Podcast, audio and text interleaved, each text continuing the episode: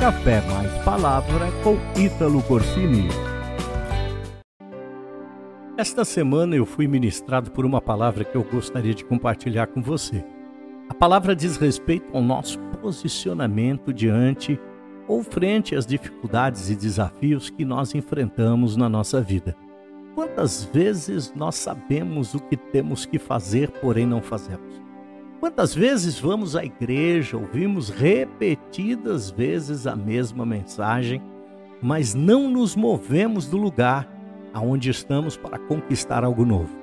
Quantas vezes ficamos em cima do muro, sabendo que as coisas à nossa volta estão piorando, mas não desejamos ou ficamos adiando um posicionamento que fará toda a diferença em nossa vida?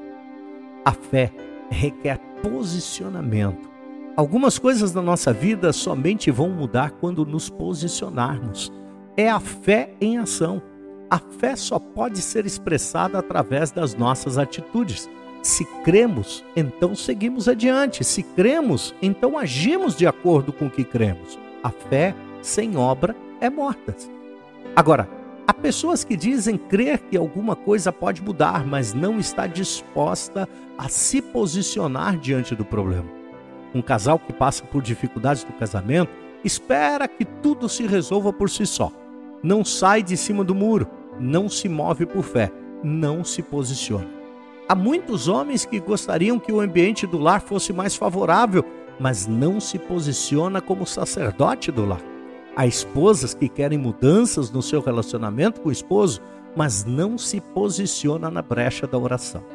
Há pessoas que sonham a vida inteira, mas não se posicionam para que os seus sonhos se tornem realidade. Não se pode desejar melhores resultados sem que haja mudanças de atitude ou um verdadeiro posicionamento. Veja o exemplo de Raabe. Raabe é uma personagem bíblica ela era uma prostituta, uma meretriz. Veja que interessante, a sua casa era em cima dos muros de Jericó. Um dia Raabe ouviu que o povo de Israel chegou às portas da sua cidade e que cedo ou tarde os muros daquela cidade iriam cair e a sua casa cairia juntamente com aqueles muros. Ela tinha que tomar uma atitude, ela tinha que sair de cima do muro, ela tinha que se posicionar ao se encontrar com os espias que foram enviados por Josué para espiar aquela cidade, ela disse assim: Bem sei que o Senhor vos deu esta terra, e que o pavor de vós caiu sobre nós, e que todos os moradores da terra estão desfalecidos diante de vós. Porque temos ouvido, preste atenção, temos ouvido que o Senhor secou as águas do Mar Vermelho diante de vós.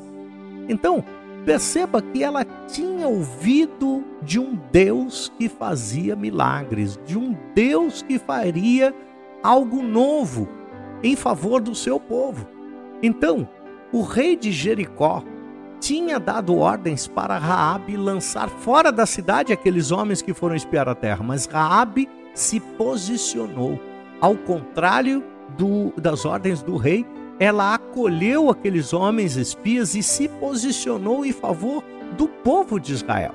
Raabe sabia que não poderia mais viver em cima do muro. Ela não queria mais aquela vida de prostituição. Ela queria uma outra vida para si e para a sua própria família. Então, o que ela fez? Ela fez um acordo com aqueles homens e prometeu fazer parte do povo de Israel, tanto ela como também a sua família. Este posicionamento de Raabe trouxe a ela resultados extraordinários. Nem ela nem sua família foram destruídos com Jericó.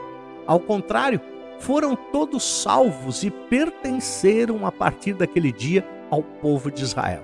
A vida daquela mulher e daquela família mudaram para sempre. Raabe fez parte da genealogia do próprio Jesus. Ela está inclusa, inclusive, lá na galeria dos heróis da fé. E lá em Tiago diz assim: exemplo semelhante ao de Raabe, a meretriz.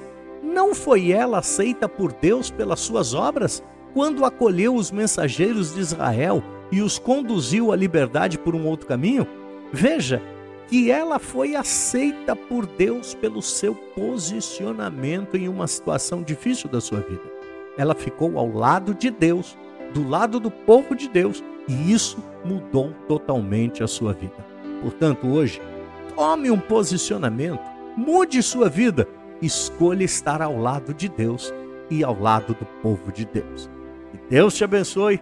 Até o próximo Café Mais Palavra.